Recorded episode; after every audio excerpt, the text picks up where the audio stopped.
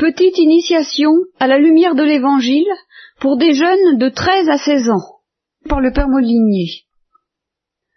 17e séance, vous savez que j'essaie de vous dire des choses simples, le plus simple possible, et aujourd'hui je voudrais presque battre un record dans le domaine de la simplicité. J'y arriverai ou j'y arriverai pas, je vais essayer. Je partirai d'une d'une phrase de Thérèse, enfin, plutôt une confidence de Madame Martin au sujet de Thérèse. Dans les tout premiers mois de sa vie, vous savez que Thérèse, euh, sa maman est morte, elle avait quatre ans et demi. Elle a commencé à avoir ce qu'on appelle l'âge de raison à deux ans. Elle a eu la vocation en même temps, euh, peu importe comment, pratiquement. Et ses parents s'apercevaient bien que c'était pas une fille euh, comme les autres, même comme ses autres sœurs. Elle était beaucoup plus intelligente, par exemple. Pas commode, mais beaucoup plus intelligente. Alors voilà une phrase à son sujet. C'est une phrase intéressante parce que par où commençait le catéchisme? Par où commençait tout ce qu'on doit apprendre sur la doctrine chrétienne, le, commencement absolu? Ben, Là, on est, on est tout près du commencement absolu le bébé est un lutin sans pareil, elle vient me caresser en me souhaitant la mort. Oh, que je voudrais bien que tu mourrais, ma pauvre petite mère. On la gronde, évidemment. Elle dit, bah, c'est pourtant pour que tu y ailles au ciel, puisque tu dis qu'il faut mourir pour y aller. Elle souhaite de même la mort à son père, quand elle est dans ses excès d'amour. Voilà. Fin de la petite... C'est simple. C'est simple. Et c'est le commencement absolu. Parce que, à ce moment-là, Thérèse ne savait pas que pour, mourir, il faut souffrir, euh, quelquefois considérablement. Dans son cas, ce, fut considérablement. Elle ne savait pas ça. Et quand nous parlons de la mort, nous pensons tout de suite souffrance. Souffrance de ceux qui meurent, souffrance de ceux qui restent. La mort, c'est la reine des épouvantes, enfin, tout, ce que vous voudrez. Et ça pose un problème que, je ne discute pas. Ça pose un problème que la tradition chrétienne a parfaitement assumé en nous présentant le Christ en croix. On ne se voile pas les yeux sur cette évidence qu'il y a de la souffrance dans la mort. Et pourtant, euh, nous en reparlerons si vous voulez, vous me poserez un jour plus tard peut-être ceux qui veulent poser des questions me poser des questions en dehors du caté ou pendant le caté, pendant le caté pour faire plaisir à Thérèse, et en dehors du caté pour me faire plaisir à moi, euh, eh bien, pourrez me demander des choses sur la souffrance, euh, je ferai ce que je pourrai. Mais c'est pas la peine de poser des questions sur la souffrance et par conséquent sur la mort dans cette euh, perspective, dans cette lumière, si je peux dire, de la souffrance, si vous n'avez pas d'abord intériorisé expérimenté, vécu, et c'est caté d'aujourd'hui, nous allons voir comment ça se passe, comment ça se fait, que la mort, c'est pas d'abord ça. C'est pas d'abord un événement malheureux. C'est quelque chose de souhaitable, et que Thérèse, avec son instinct très fort, premier catéchisme élémentaire, euh, le ciel nous attend, comment est-ce qu'on y va En mourant? Voilà. La, mort, c'est le moyen, c'est le chemin, c'est la porte du ciel. Point final. Alors c'est enviable, évidemment, parce que c'est enviable à, une petite condition, toute simple, dont nous allons parler ce matin. Et nous n'allons parler que de ça. C'est qu'on ait envie du ciel. Euh, évidemment. Alors le, la grâce extraordinaire de Thérèse, tous les saints ne l'ont pas eu au même degré, c'est que dès l'âge de deux ans, et sans qu'on ait eu besoin de lui faire de grands discours, elle avait soif du ciel, mais soif, je dirais, déjà à en mourir. Un peu, en tout cas à souhaiter la mort. À sentir que ça valait la peine de mourir pour aller au ciel, d'avoir vraiment envie du ciel. Et euh, comment est-ce qu'on fait pour avoir envie du ciel? Et c'est pas parce que je vous raconterai toutes sortes de belles choses. J'avais cinq, six ans, je crois, j'avais une, une, amie qui s'appelait Suzanne, je crois bien. suis complètement perdu, je pense qu'elle est devenue la pauvre. Hein. Euh, mais elle me parlait du ciel. Je m'en souviens encore. Et elle me disait, on chantera, il y aura des, des, des, mélodies. Ça m'a tout de même marqué puisque je m'en souviens. Malgré tout, ça m'a pas donné soif. Enfin, pas assez. Et alors, sur la doctrine chrétienne, c'est pour ça que je vais vous dire quelque chose de très simple. Je vais évoquer, je l'ai déjà dit, mais euh, ceux qui par hasard auraient entendu ça vont le réentendre, sans dommage, que j'ai un, ami psychologue, dont le nom importe peu, et qui a connu des drogués, et euh, un jour un de ses amis qui, évidemment, se droguait, lui a dit tranquillement, tu sais, ou vous savez, je ne sais pas, vous autres, les gens qui ne vous droguez pas, vous ne savez rien. C'est très simple. Vous ne savez rien. Tant qu'on n'a pas expérimenté cette chose extraordinaire qui s'appelle planer ou, ou euh, je sais plus ce qu'on à d'autres. Vous me trouverez les termes, enfin, je n'insiste pas. On ne sait rien, tellement c'est extraordinaire. Eh bien, je transpose cette phrase. Et, je la transpose d'autant plus que, par un bout, je vais être amené à vous le dire, euh, la soif du ciel, le désir du ciel, c'est une certaine drogue. Eh bien, ceux qui n'ont pas la soif du ciel ne savent rien. Voilà. Un, petit peu, quoi. Un petit peu, ou beaucoup, beaucoup, beaucoup vaut mieux qu'un petit peu, mais un petit peu déjà mieux que rien. Et c'est pour ça que je ne peux rien dire d'intéressant d'autre, en particulier sur la souffrance, et sur la vertu, et sur le, le, mystère de l'incarnation, Jésus-Christ, le péché, la, grâce, les sacrements, tout ça, je ne peux rien dire d'une certaine façon, tant que vous n'aurez pas, vous ne pourrez pas témoigner, chacun de vous individuellement, que vous avez un peu, au moins un peu, la soif du ciel. Alors comment vous orienter là-dessus? Bon, une résolution de carême, elle n'est pas difficile. Vous allez chercher l'évangile. L'évangile selon Saint Jean, et vous lisez ce qu'on appelle l'évangile de la Samaritaine, chapitre 6, si je ne me trompe pas. Si je me trompe, c'est que c'est chapitre 5, chapitre 7. Ça m'étonnerait, ça doit être le chapitre 6. Alors c'est une, c'est assez long, toute l'histoire du, Christ avec la Samaritaine.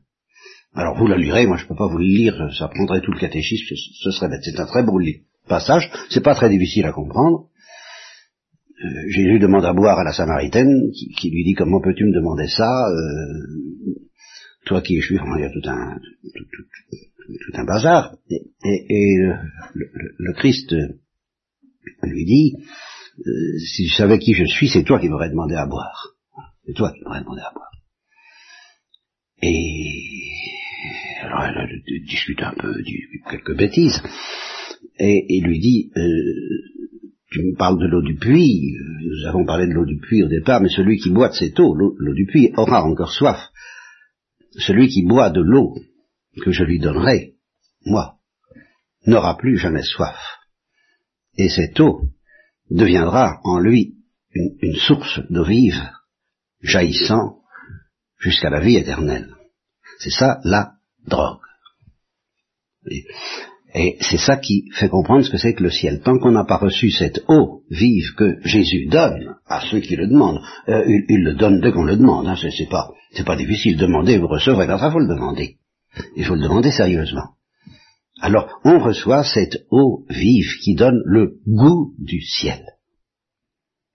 Ce goût du ciel qui est en même temps le goût de l'amour, parce que ça ne fait qu'un, qui est un feu et qui est de l'eau un feu liquide, un feu qui est une douceur brûlante et déchirante, qui descend dans notre cœur et qui nous donne le goût du ciel. Alors quand on reçoit ça, après, on peut nous parler du ciel, on peut dire voilà ce qui se passe, on peut dire face à face, il y a les anges, on parle, on ne parle pas, il y a les corps, il n'y a pas de corps, toutes les questions peuvent se poser, mais on sait de quoi on parle parce qu'on en a le goût. Et du fait qu'on en a le goût, on en a la soif. Et on comprend qu'on puisse avoir envie de mourir, même si par ailleurs on a très peur, ce qui est mon cas par exemple, ça n'empêche pas. On peut avoir les deux, à la fois très peur et très envie de mourir pour aller au ciel. Il faut avoir le goût. Il faut, et c'est pour ça qu'il faut fréquenter l'Eucharistie. C'est le sacrement qui nous donne la faim euh, et la soif du ciel. Et euh, l'adoration du Saint-Sacrement que vous faites de temps en temps, euh, les, prières charismatiques, tout ça c'est très bien et il faut demander tout ce que vous avez besoin de demander, mais il faut surtout, surtout demander d'avoir la soif et le goût du ciel, parce que tout commence avec ça. Et le, reste n'est rien. Et quelqu'un peut avoir la foi, euh, enfin n'est rien. On peut quand même avoir la foi, la foi catholique, et puis croire que après la mort il y a, mettons, le ciel, le purgatoire ou l'enfer. C'est mieux que ceux qui ne croient plus à rien et qui alors sont vraiment dans les ténèbres, dont je vous ai déjà parlé. Mais, sans être dans les ténèbres, quelqu'un qui se contente de croire comme ça que, après la mort, ben oui, d'accord, il y a autre chose. Il y a le ciel, le purgatoire et l'enfer, mais qui ajoute bah, J'espère aller au ciel, bien sûr, je fais ce qu'il faut pour euh, confesser une fois par an, j'essaie d'éviter les péchés, je, je, me débrouille comme je peux, mais je suis pas pressé. Alors ça, c'est le cri du cœur de beaucoup de chrétiens. J'y crois, j'y crois, mais je suis pas pressé. Qu'est-ce qui va lui arriver? J'ai dit c'est le ciel, le purgatoire ou l'enfer. Eh bien justement, je vais vous parler du purgatoire aujourd'hui. Parce qu'il y a le ciel et l'enfer, d'accord Je vous en ai parlé à propos du miroir, de l'âme qui est dans les ténèbres ou dans la lumière. Bien. Mais pourquoi est-ce qu'on va au purgatoire, au fond? Je pourrais vous donner toutes sortes de réponses théologiques très exactes, mais qui vous compliqueraient la vie. Ça va être simple, ce que je vais vous dire, simple. Mais le purgatoire, c'est pour ceux qui n'étaient pas pressés.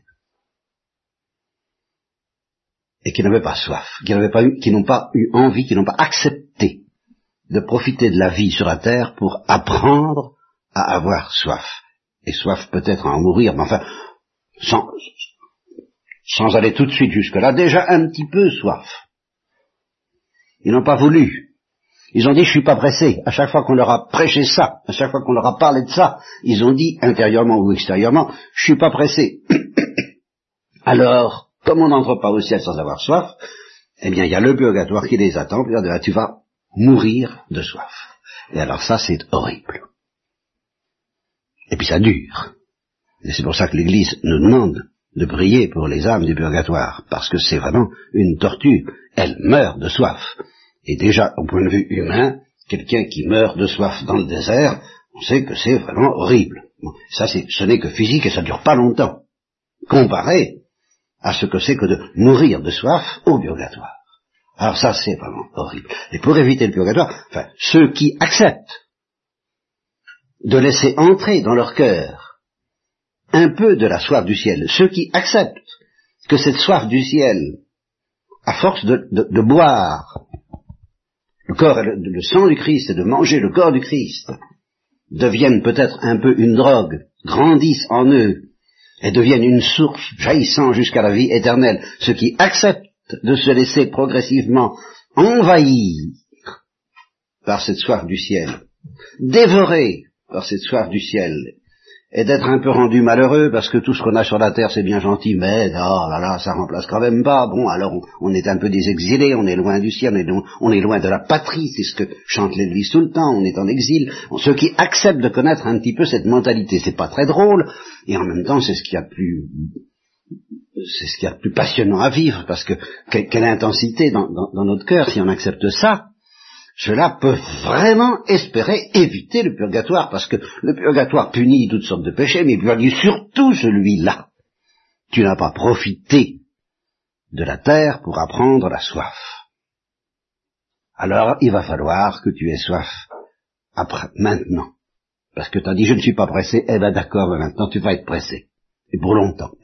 Et, c'est moi qui vais être obligé de dire, je ne suis pas pressé. Tu vas voir ce que c'est que de faire attendre. Parce que maintenant c'est toi qui vas attendre. Sur la terre, c'est moi qui ai attendu ton bon plaisir, parce que tu n'étais pas pressé.